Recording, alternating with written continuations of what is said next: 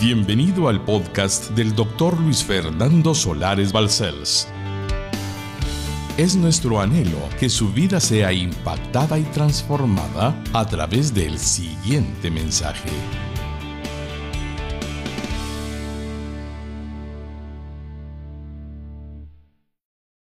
Para hoy tengo una verdadera y conmovedora prédica. El horror del Getsemaní. Así he intitulado la predicación del día de hoy. Y voy a leer el primer versículo para ubicarnos de inmediato. Mateo 26, 38.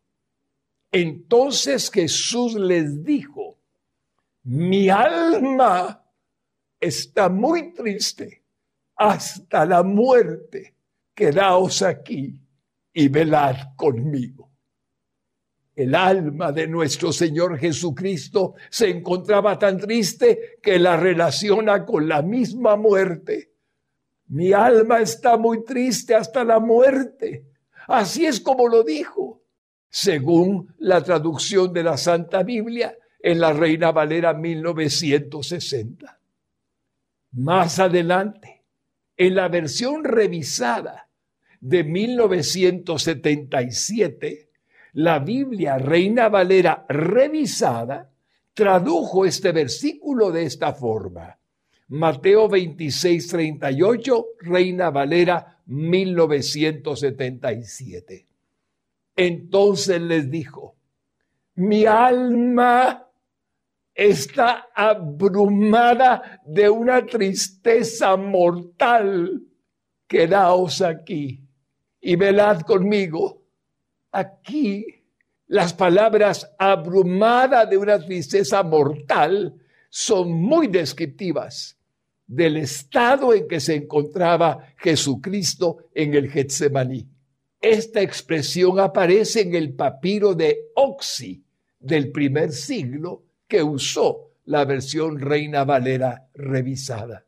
Y en la Biblia de las Américas, que también es muy fiel al texto griego original, leemos cómo tradujeron Mateo 26, 38.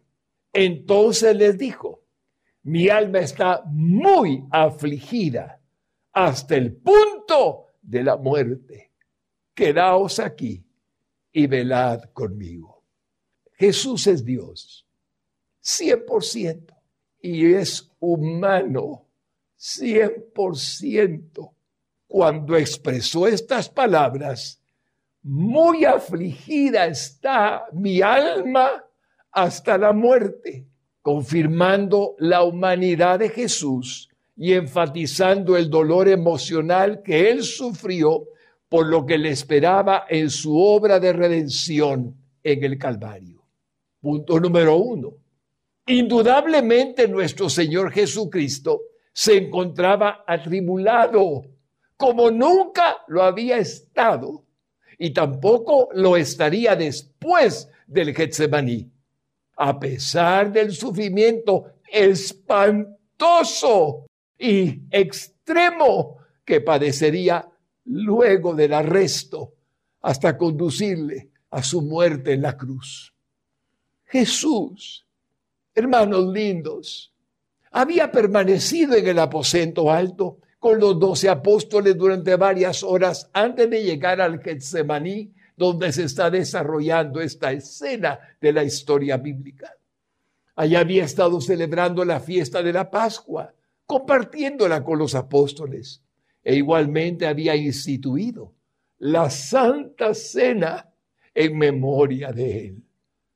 Podemos darnos cuenta de la importancia que había tenido aquella reunión poco tiempo después de la Santa Cena, Judas les deja y se va a hacer la traición que quería hacerle a Jesucristo y se queda el Señor solamente con los once.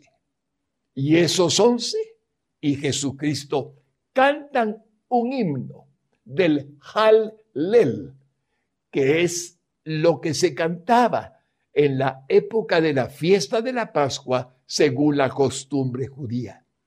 Y una vez que cantaron el himno, dejaron el aposento alto y él con los once se encaminaron hacia lo que es el monte de los olivos para buscar el huerto del Getsemaní que estaba dentro del monte de los olivos. Vamos a leer el relato de esta historia según el Evangelio de Mateo así. Mateo 26, 36. Entonces llegó Jesús con ellos a un lugar que se llama Getsemaní y dijo a sus discípulos, sentaos aquí, entre tanto que voy allí y oro. Jesús y los apóstoles iban con frecuencia a este huerto según los evangelios nos lo cuentan, era parte de su costumbre estar en el huerto del Getsemaní. Así es que no era nada extraño para ellos el lugar en el que se encontraban. Por eso, esa noche, el nombre del mismo Getsemaní tendría un significado muy singular. Getsemaní viene de la palabra hebrea gat, shemanin, que traducido al castellano es prensa de aceite.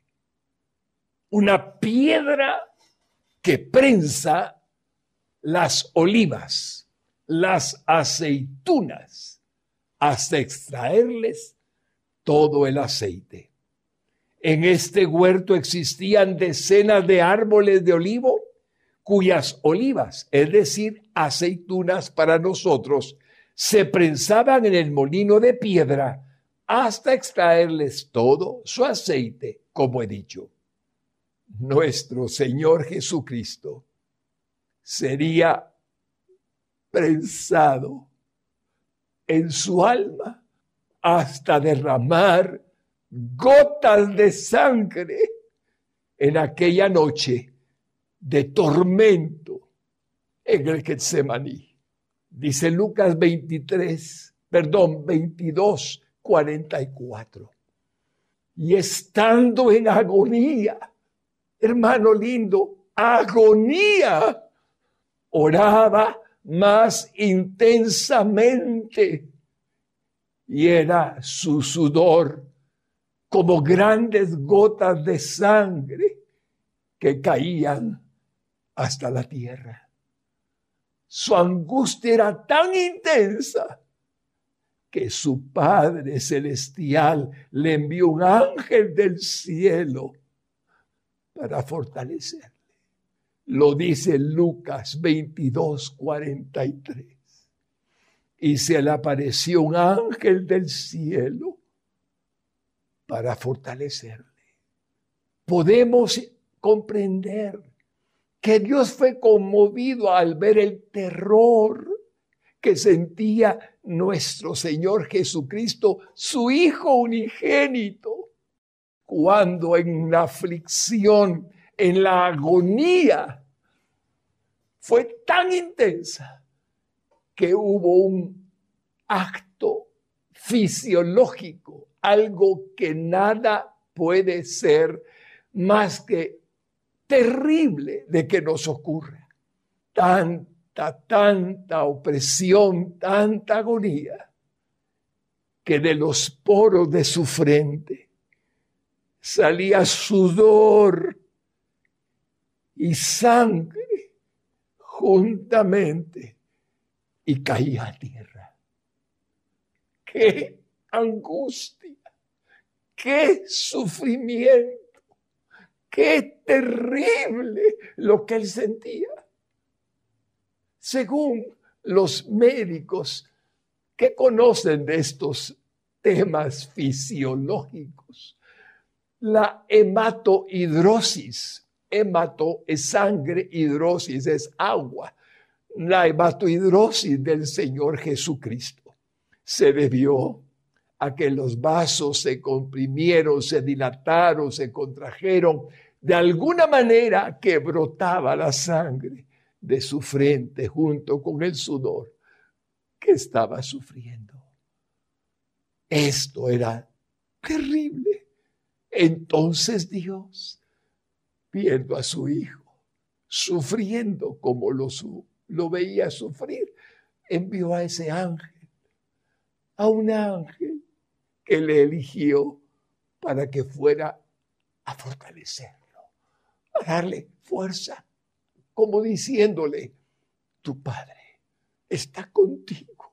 Nosotros, los ángeles que tú hiciste, solo interpreto cuando Jesús creó a los ángeles. Estamos contigo. Esto fue algo muy, muy impresionante.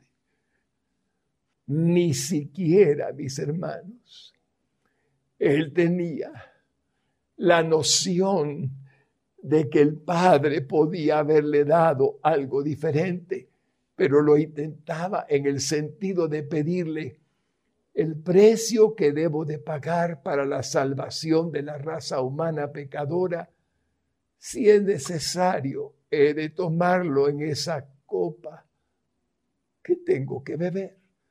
Pero si se puede evitar, tú todo lo puedes, Padre. Quita de mí esa copa. Llegamos al punto número dos.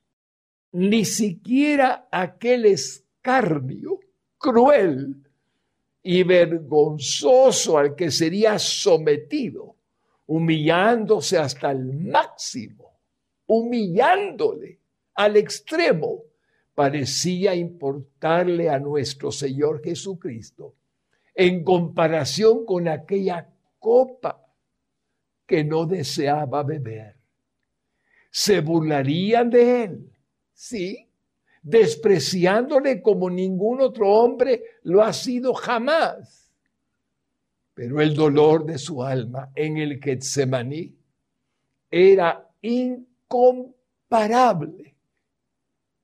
¿Qué era esa copa? Antes de llegar a ello, vamos a seguir con la historia del Evangelio según San Mateo y podremos comprenderlo mejor. Veamos Mateo 26, 37. Habían llegado al Getsemaní y dice así, y tomando a Pedro y a los dos hijos de Zebedeo, comenzó a entristecerse y a angustiarse en gran manera. Ahí comenzó esa angustia en su alma. Aunque ya sabemos que los once apóstoles estaban con él en el Getsemaní, llamó a dos aparte para que vinieran con él a un lugar más separado y alejado de aquellos ocho que se quedarían, o nueve que se quedarían. Aunque los dos hijos de Zebedeo no se nos dice el nombre en Mateo, sí lo dice en el Evangelio de Marcos 14:33, que ya sabemos que eran Jacobo y Juan, ambos hijos de Zebedeo. Es entonces que estando solo con ellos dos, el Señor comenzó a entristecerse y angustiarse en gran manera. Describe en gran manera el texto literalmente. No podemos describir su semblante, pero es obvio que él estaba demudado en su rostro. Es obvio que era notorio que él estaba angustiado y afligido. El Señor cambió la expresión solemne y tierna de su rostro y le vieron como nunca antes le habían visto. ¿Cuándo el estar preocupado por algo? ¿Cuándo el estar angustiado por nada?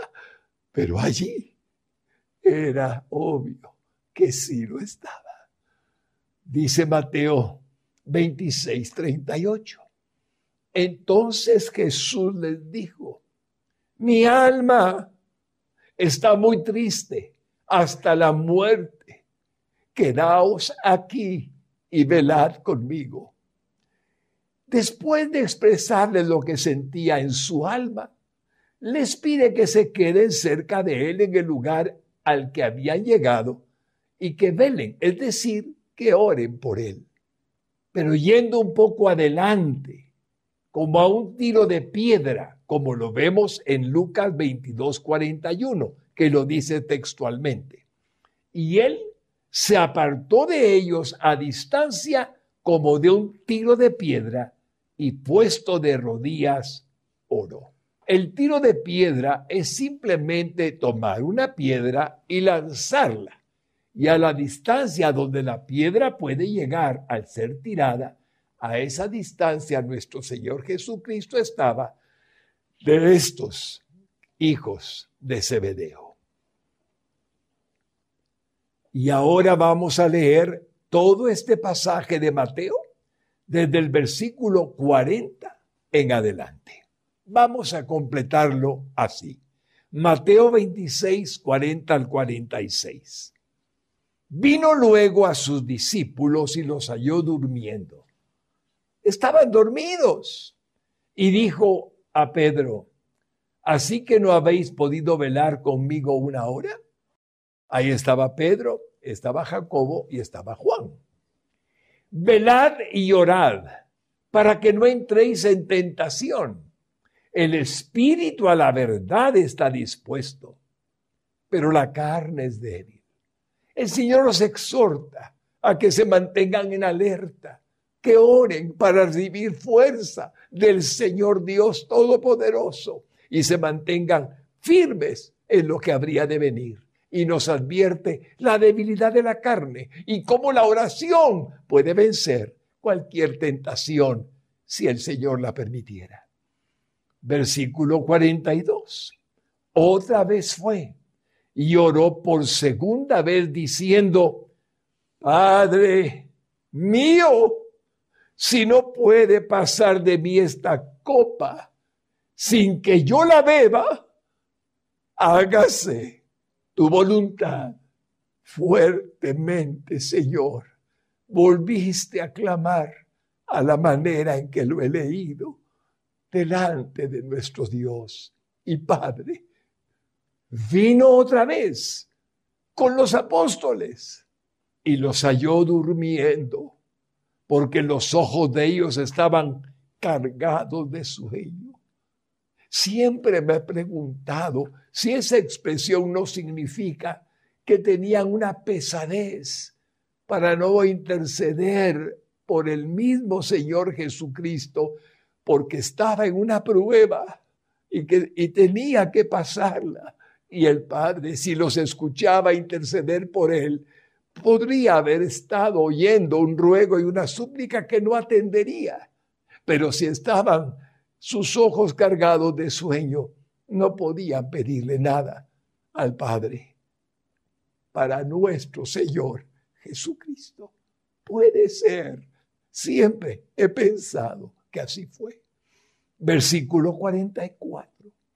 Y dejándolos se fue de nuevo y oró por tercera vez diciendo las mismas palabras. Tres veces dijo la misma frase. Versículo 45. Entonces vino a, los, sus discípulos y les dijo, dormid ya y descansad.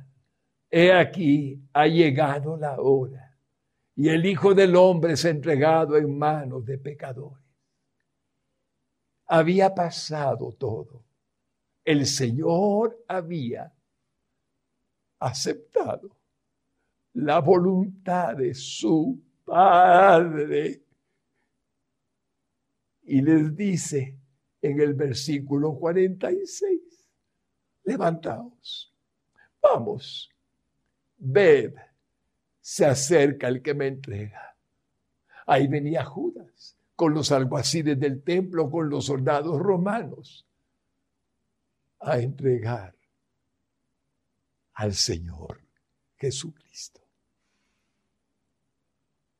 Punto número tres.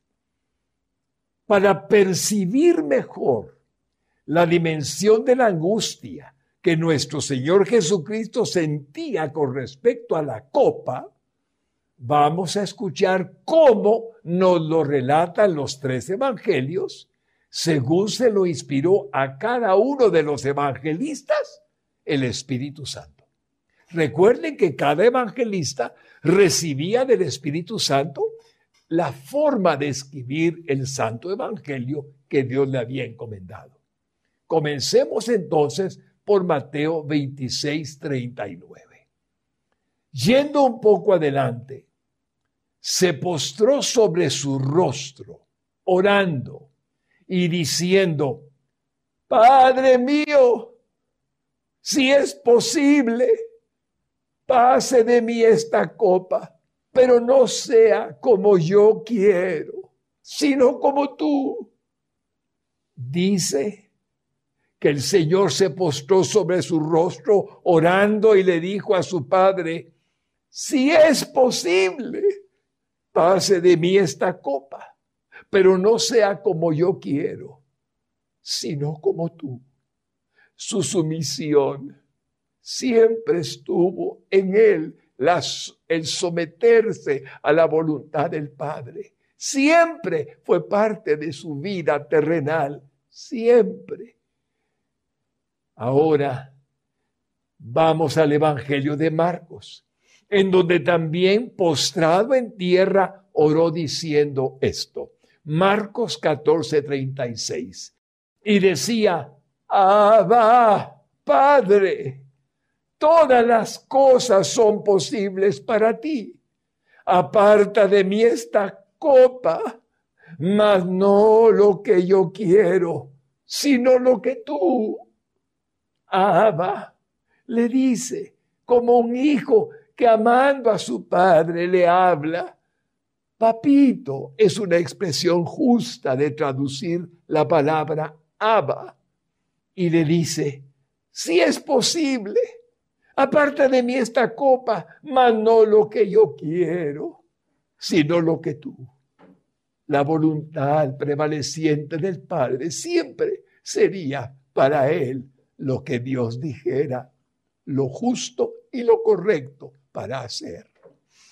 Y en el Evangelio de Lucas leemos, Lucas 22, 42, diciendo, Padre, si quieres, pasa de mí esta copa, pero no se haga mi voluntad, sino la tuya. Entonces, hermanos lindos, entendemos que aquel sufrimiento indescriptible no era su petición al Padre. Y la prueba de que no la tenemos en sus propias palabras. Juan 12, 27. Oiga, ahora está turbada mi alma. ¿Y qué diré? Padre, sálvame de esta hora mas para esto he llegado a esta hora. Él sabía lo que iba a sucederle. Y oiganlo, para esto he llegado a esta hora. Oigan Mateo 8, 16 al 17. Y cuando llegó la noche, trajeron a él muchos endemoniados y con la palabra echó fuera a los demonios y sanó a todos los enfermos. Esta escena es impresionante. Versículo 17. Para que se cumpliese lo dicho por el profeta Isaías cuando dijo, Él mismo tomó nuestras enfermedades. Él sabía que todo lo que puede ser el cuerpo damnificado por la enfermedad cualquiera que sea, Él la recibiría en la cruz del Calvario. Y llevó nuestras dolencias, toda dolencia.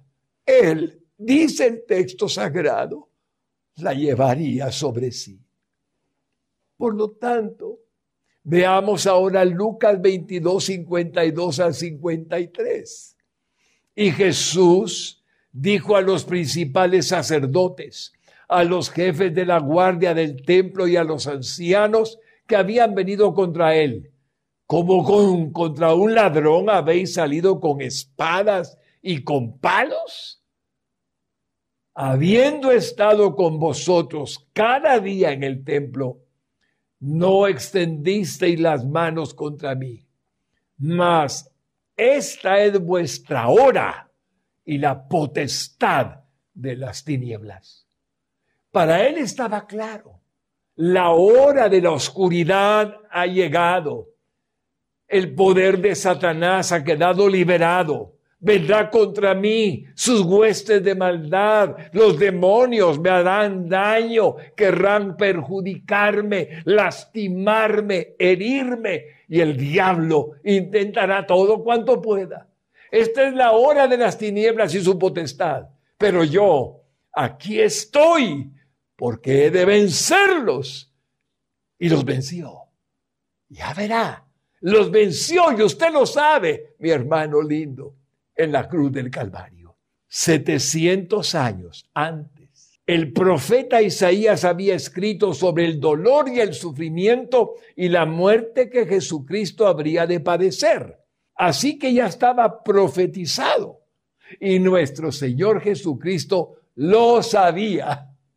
Mire Isaías 53, 3 al 6. Despreciado. Ahí está la vergüenza, el escarnio y desechado entre los hombres, varón de dolores, experimentado en quebranto, y como que escondimos de él el rostro, fue menospreciado y no lo estimamos. Versículo 4. Ciertamente llevó él nuestras enfermedades y sufrió nuestros dolores, y nosotros le tuvimos por azotado por herido de Dios y abatido. Versículo 5. Mas Él herido fue por nuestras rebeliones, molido por nuestros pecados. El castigo de nuestra paz fue sobre Él y por sus llagas fuimos nosotros curados. Versículo 6 todos nosotros nos descarriamos como ovejas.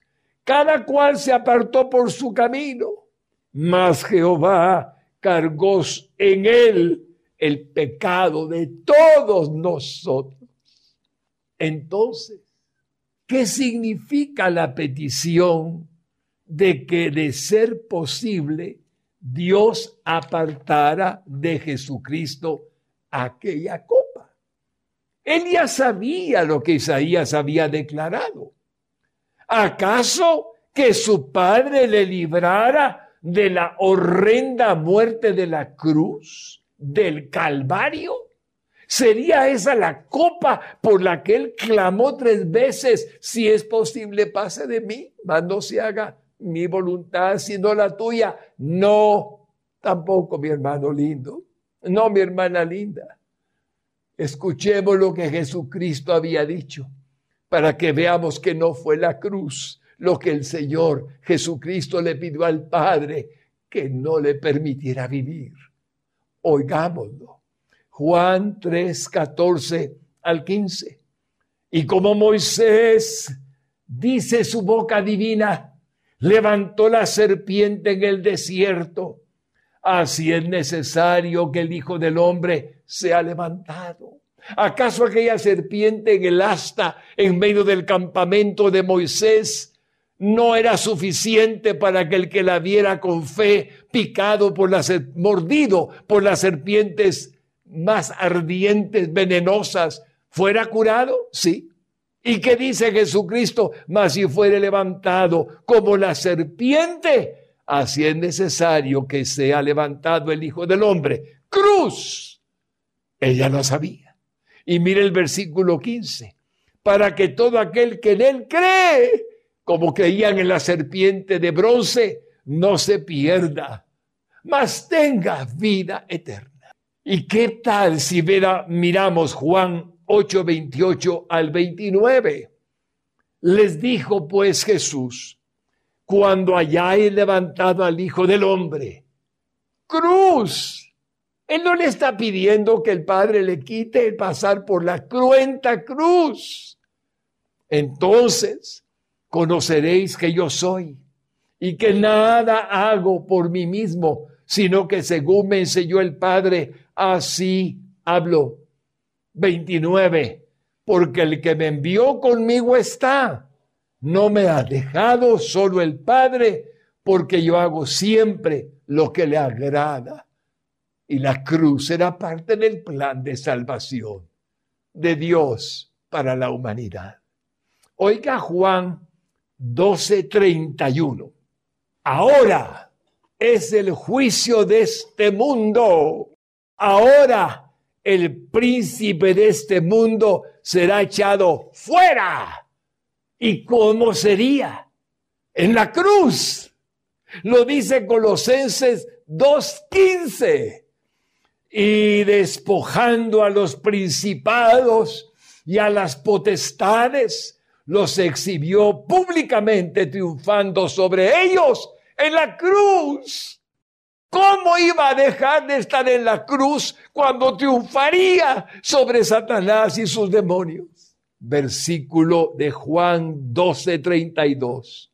Y yo, si fuere levantado de la tierra, a todos, a todos, atraeré a mí mismo.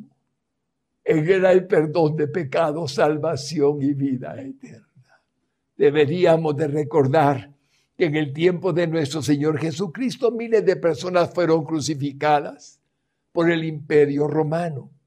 La forma en que el imperio romano lograba mantener su pax romana para que hubiera nada de rebeliones, se mantuviera una paz por el temor que infundían a la gente, crucificaban y crucificaban y crucificaban a los rebeldes y los ponían, de acuerdo a lo que los historiadores dicen, en cruces por miles. Y así murieron tantos hombres, tanto rebeldes del imperio romano como cristianos también. La muerte de la cruz fue la manera que mantenían entonces el logro de su paz romana. Pero algo precioso. Estaba determinado por Dios. Según lo escribió Moisés, alrededor de unos 1300, 1400 años antes de Jesucristo, que el Hijo de Dios, como nuestro Salvador y sustituto nuestro, habría de morir en un madero crucificado, cuando la muerte por crucifixión aún no había sido inventada no existía en los tiempos de Moisés. Oigan cómo lo declara en la palabra bendita de Deuteronomio 21, 22 al 23. Si alguno hubiera cometido algún crimen digno de muerte y lo hiciereis morir y lo colgareis en un madero, versículo 23. No dejaréis que su cuerpo pase la noche sobre el madero. Sin falta lo enterrarás el mismo día. Como Jesucristo fue enterrado el mismo día que murió en la cruz, tal como estaba escrito en Deuteronomio, porque maldito por Dios él se hizo maldición por causa nuestra. Es el colgado. Y no contaminarás tu tierra que Jehová tu Dios te da por heredad. Oh Dios, el plan de salvación tuyo estaba anunciado antes de que los persas inventaran la cruz como un instrumento de muerte. Hasta los tiempos de Moisés tenemos que remontarnos para oír como Dios le revela a Moisés la muerte de su Hijo unigénito. Aleluya, mis hermanos lindos. Así es como está escrito. Entonces, ¿cuál era aquella copa que si era posible pasara de él? Como tres veces se lo regó a su padre en el Getsemaní. Y la respuesta, mi hermano lindo y mi hermana linda, es la siguiente. La copa que habría de beber eran nuestros pecados. los terribles y repugnantes pecados de la humanidad caerían sobre él. El precio de nuestra salvación, solo Jesucristo lo podía pagar 100%, 100% Dios y siendo 100% hombre y nadie más. Hermano, ¿cómo se siente una persona que se ha mantenido en santidad, que ha procurado la pureza de su alma, de sus ojos, de su mente, de sus oídos, de su corazón, cuando comete un pecado, cualquiera, una expresión, una palabra horrible, duele, la conciencia lo redarguye, se siente mal, no puede dormir, hay algo incómodo. Ahora imagine, imagine a Jesucristo recibiendo sobre sí en la cruz del Calvario todos los pecados que los hombres cometemos. Él, siendo inmaculado Dios, santo, santo, santo, no quería beber la copa de nuestros pecados. No lo quería. Era horrible para él. Espantoso. Ahora, sí podemos dimensionar el horror que vivió en el Getsemaní. Y mi hermano lindo, por favor, no vaya a pensar que es una metáfora. Él solamente era una metáfora que no quería tomar la copa del pecado de la humanidad y que por lo tanto, mire, mire, le voy a mostrar algo que Jesucristo mismo nos dijo. Y usted me va a decir si es una metáfora o si es algo real. Se trata de su salvación se trata de que usted fue perdonado. Se trata de que usted tiene a Cristo en su corazón. Oigámoslo. Y si usted lo oye y lo puede percibir, verá que él realmente recibió toda maldad sobre él mismo. Escuche lo que dice Juan capítulo 6 y versículo 53 al 56. Jesús le dijo, de cierto, de cierto os digo, si no coméis la carne del Hijo del Hombre y bebéis su sangre, no tenéis vida en vosotros. La carne es confiar en que en la cruz del Calvario sobre su cuerpo cayeron mis pecados y su sangre fue vertida para lavármelos. Versículo 54, el que come mi carne porque confiamos en que Él lo hizo y bebe mi sangre porque nos lava, tiene vida eterna y yo le resucitaré en el día postrero. Versículo 55, porque mi carne es verdadera comida y mi sangre es verdadera bebida. Versículo 56, el que come mi carne y bebe mi sangre, en mí permanece y yo en él le pregunto, mi hermano lindo, le pregunto, mi hermana linda, ¿vive usted en Él? ¿Está Cristo en usted? La única respuesta que me puede dar si ya nació de nuevo es sí. Por lo tanto, creyó en que su cuerpo en la cruz llevó sus pecados y Él los recibió. Y usted fue liberado de ellos porque Él no entra en ningún cuerpo inmundo, ningún alma inmunda. Y cuando dice que su sangre lo ha limpiado, es porque su sangre tiene poder para limpiarlo de toda contaminación del pecado. Por lo tanto, no es una metáfora, es una forma de expresión metafórica, sí, pero es una realidad espiritual absoluta.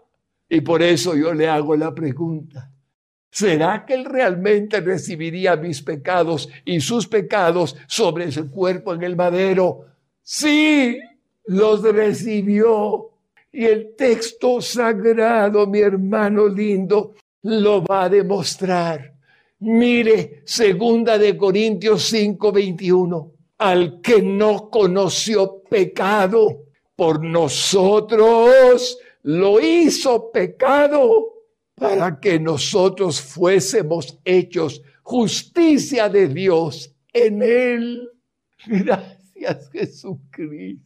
Siendo tú sin pecado, que hiciste pecado por causa de mí y por causa de cada uno de nosotros. Mire primera de Pedro 2:24, quien llevó él mismo nuestros pecados en su cuerpo. Lo está diciendo de manera literal el Espíritu Santo, quien llevó él mismo nuestros pecados en su cuerpo sobre el madero, para que nosotros, estando muertos a los pecados, porque ya no los tenemos, vivamos a la justicia y por cuya herida fuisteis sanados. Su herida nos sanó, su herida nos limpió, su herida nos purificó, su herida nos perdonó. Y en primera de Juan 3:5 dice, "Y sabéis que él apareció para quitar nuestros pecados, y no hay pecado en él." Ya no existe tal situación. Él murió por nuestros pecados pero al tercer día resucitó como prueba de que Dios había aceptado su sacrificio. Y así, al terminar su oración con su Padre Celestial y aceptar su divina voluntad de que debía de beber la copa, llegaron para arrestarle al Getsemaní, aquellos alguaciles del templo y los soldados romanos. Fue entonces que Jesucristo le tuvo que decir al apóstol Pedro después de que le cortara la oreja a Malco, el, eh, siervo del sumo sacerdote, estas palabras tan bellas. Juan 18:11. Jesús entonces dijo a Pedro, mete tu espada en la vaina. La copa que el Padre me ha dado, no la he de beber, había aceptado de todo corazón la voluntad de su padre. La copa, no la he de beber. Mi padre me ha dicho que la debo de beber. Es decir, la copa que el Padre me ha dado, no la he de beber. Hermano lindo, había entonces a partir de aquel momento evidenciado Jesucristo que se entregaba en manos de lo que le quisieran hacer sus escarnecedores y, y verdugos sin oponerse, porque estaba dispuesto a recibir los pecados de cada uno de nosotros pecadores.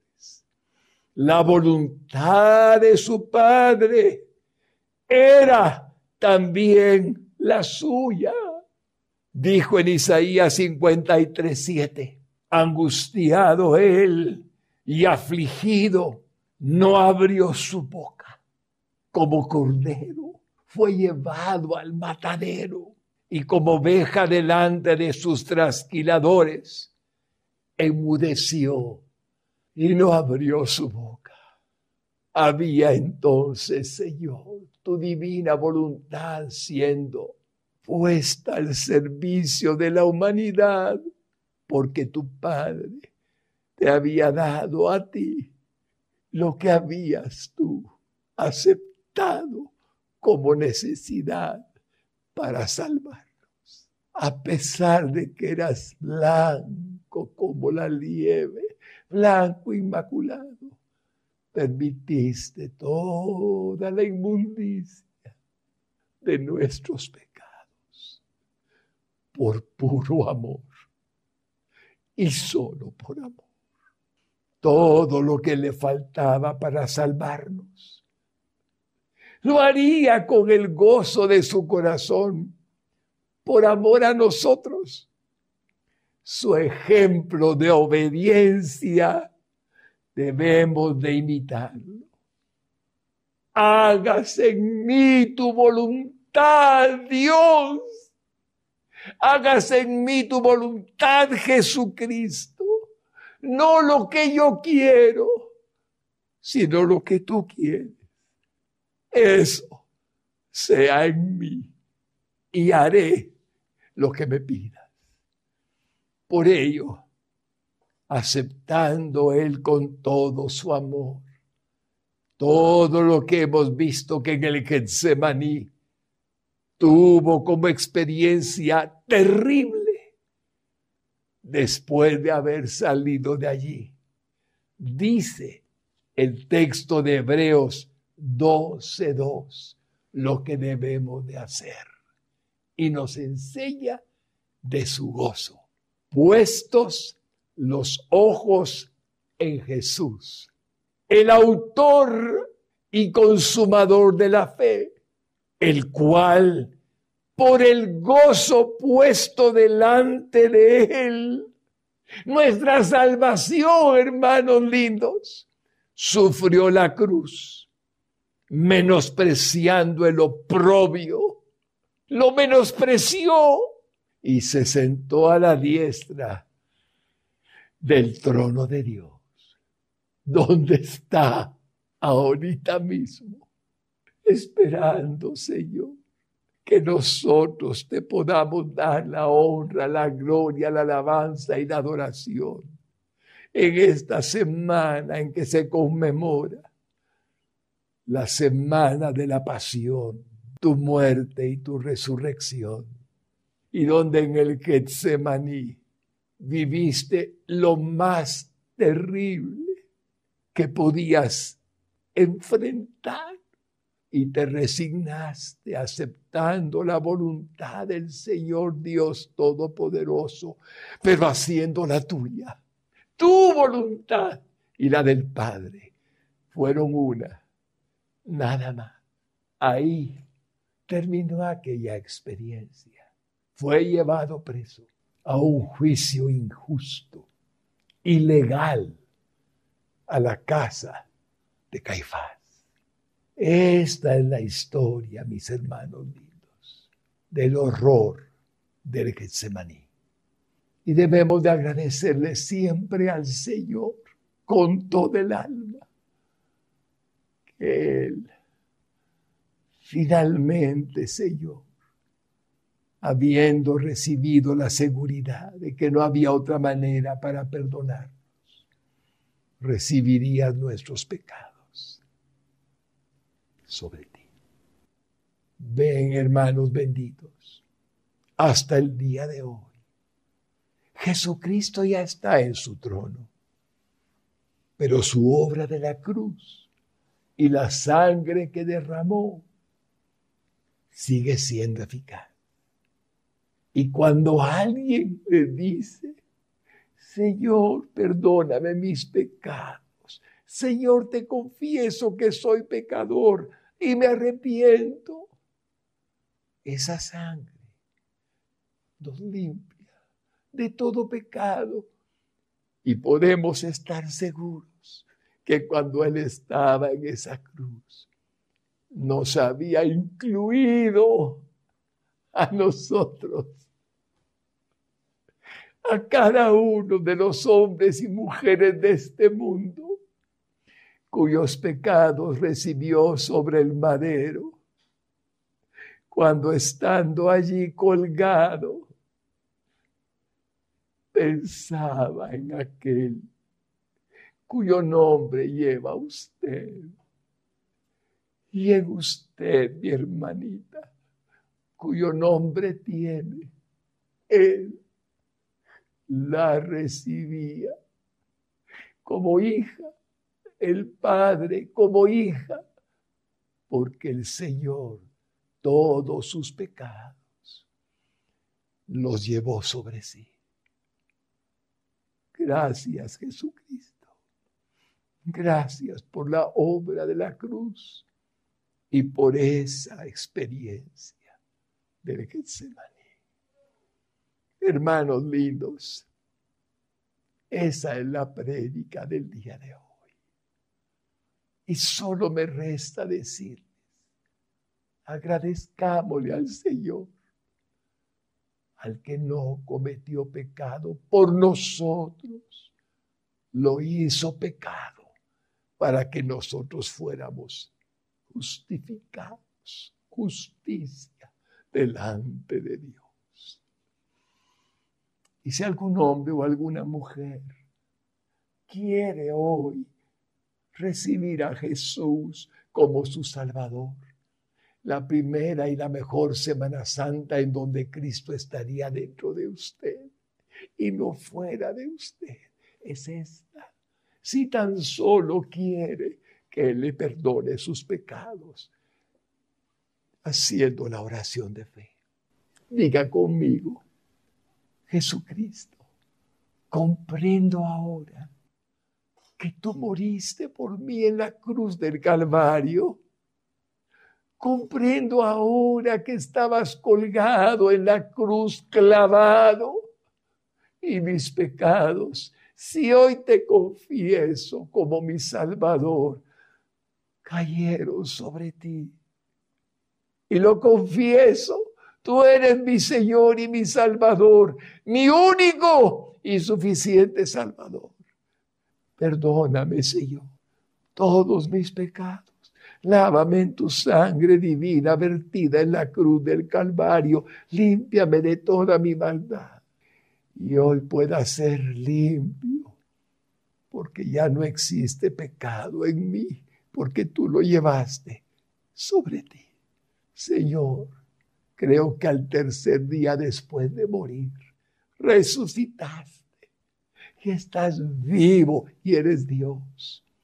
Recibe, Señor, mi agradecimiento hasta el tercer cielo, a la diestra del Padre, por haberme perdonado, por haberme salvado, por haberme dado hoy el nuevo nacimiento por tu Espíritu que ha venido a mí. Y hoy soy cristiano, nacido de nuevo por tu obra en la cruz. Y gracias, Jesucristo, por lo que viviste por mí en el Getsemaní. Te lo agradezco con toda mi alma.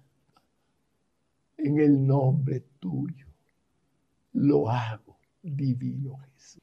Amén y amén. Para más información o ayuda en su vida espiritual, Contáctenos a través de nuestras redes sociales. Búsquenos como Radio Exclusiva GT. No dude en suscribirse a nuestro podcast para más contenido que edificará su alma.